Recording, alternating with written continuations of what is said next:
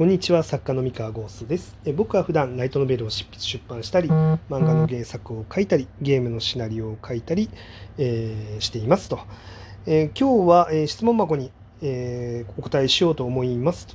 えラブコメを書くためにファッションの知識をつけたいのですがもしいい方法があれば教えてくださいと。えーとまあ、ラブコメを書くにあたって、まあ、おそらく女の子の私服だったりとか、まあ、ファッション、うん、見た目の描写をするにあたってファッションの知識を身につけたいっていうことだと思います。で、えー、と結論から言いますと、えーまあ、これがベストな方法かどうかはさておいて、まあ、僕がやってるのは検索をしてます。はい、あの女の子のファッションみたいな感じであの検索をしてあのファッション情報えーいろんな、まあ、ネットに載ってるので、まあ、それを見て、えー 参考にしたりとか、まあ、しなかったりとか、まあ、いろいろですね。うん、であとはその、まあ、リアルの女の子あの女性に、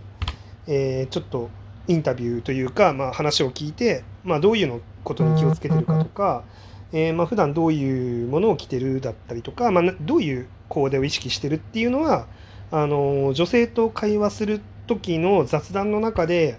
あの仕入れた情報みたいなものをあの自分の中にストックしておいて、えーそれを作品を作る時にあのこのヒロインの、えータイプで、えーこういう見た目だったら、まあ、こんな感じかなっていうのをこううまく当てはめたりとかするっていうのをやってますね。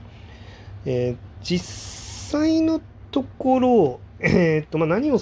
どうやって調べればベストなのかっていうのはちょっとわからないんですけど、まあ、僕もそんなファッション詳しいわけではないんで、まあ、それぐらいでも全然あのラブコメを書く上では、うん、困らないかなっていう気はします。あのファッションにね特化した作品を書くっていうんだったらもうちょっとちゃんと取材しないといけないと思うんですけれども、まあ、日常描写の、まあ、範囲というか延長上で、えー服のね描写とかをする上では、まあ、それぐらいで十分かなっていうふうには思いますと。一応、まあ、もう一歩踏み込んでそのなんだろうな女の子の、えー服装を描写するときに、まあ、気をつけてるのがえーっと思い込みであんまり服装を決めないようにしたいなとは思っています。例えばなんですけどえーっとですね性格が暗い子なのか明るい子なのかによって 服装を分かりやすくしすぎるっていうことをあんまりしないようにしてて、えー、と暗い性格だから、まあ、黒のワンピースみたいな、うんまあ、でも全然分かりやすくはあるんですけどうん例えばその暗い性格の女の子でも、え暗い性格だけど、えーそんな自分を変えたいと思って見た目は明るく取り繕ってるとか、まあ、そういうことって全然あり得るんですよ。でそうじゃなくても、えっと、自分に自信がないからこそえいい服を着ないと安心して外に行けないとか。そう要はメイクをちゃんとしないとあの外に行けないとか。逆に自分に自信があるから意外とそんなに着飾ってないとか、うん、で別に自分に自信があるないとか関係なく例えばその性的な差っていうのを意識してない子だったら、えーなんか何も考えずにフラッと着やすい服を着ると思うんですよね。うん、なんで、えーっとそう僕結構そこの整合性じゃないけれどもそのキャラクターにちゃんと見見合った服というかその性格だったら、まあ、この服を選ぶだろうなっていう服を着させるっていうのはすごい意識してます。なん例えばなんですけどうーんまあ結構僕が気になっちゃうのがその自分のことをその可愛いと思ってないっていう自信のない女の子が、まあものすごくそのどう見ても自信のある子しか着ないような服とか着てたら若干引っかかっちゃうんですよね。でなんだろうな例えば主人公のことを男として見ていないすごいフラッとした女友達みたいなフラットな女友達っていう設定なのにあのーなんだろうすごい頑張っておしゃれしてるような格好みたいなのがあるとちょっと引っかかっちゃいますね。まあ、ただそこに彼女なりの整合性があれば全然 OK。例えばその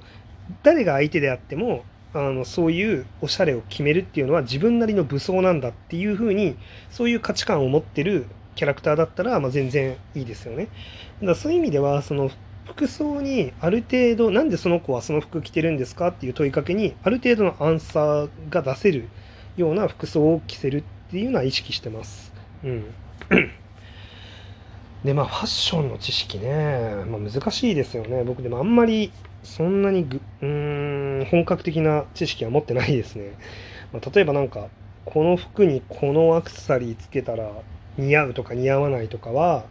自分のセンスで考えても絶対うまくいかないって思ってるんで 例えばイラストレーターさんが描いてきたキャラデザに合わせて描写を変えたりとかっていうこともしますしえー、っとそうだな、まあ、それこそファッションの情報誌だったりとか情報サイトを見て、えー、っとその通りのコーデで やっちゃうっていうのがまあ多いかなって思います。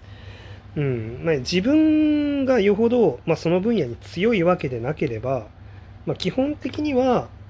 詳しい人の意見っていうのをちゃんと参考にした方が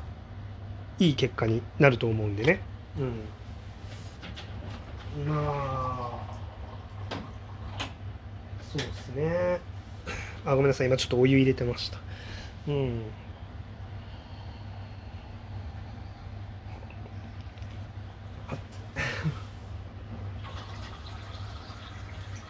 ごめんなさいちょっと喋ってるうちにちょっと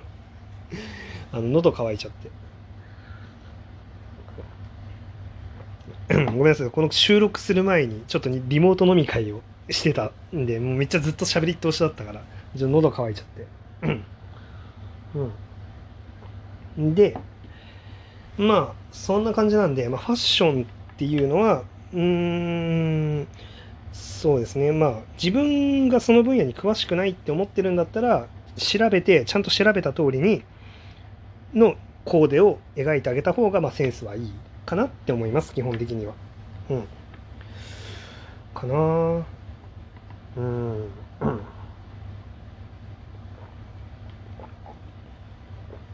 まあでも服装の描写っていうのはまあ究極そんなされてなくてもあんま気にならないと思いますね。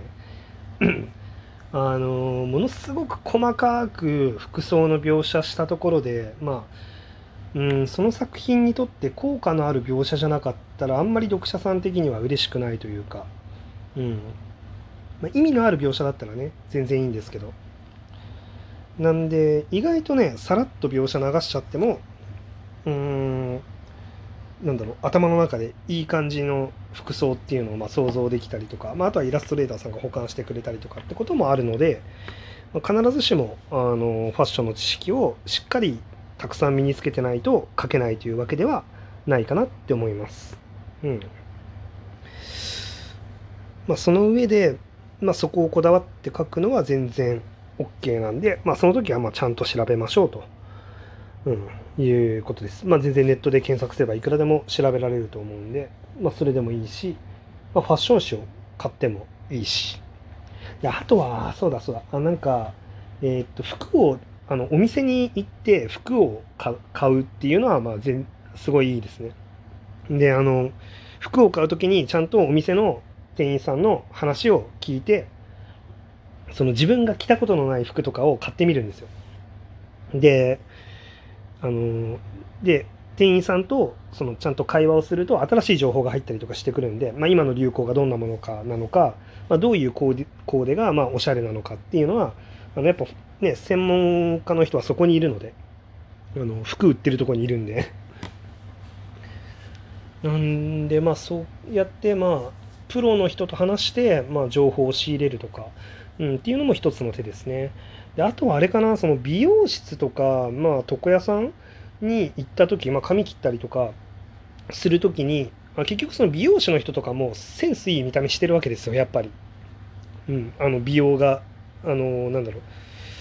えー、専門の人だから。うん、でその人とかにあのあすごいいい帽子ですねそれとか、まあ、すごいあのいい服いい服ですねみたいな感じで、まあ、会話をして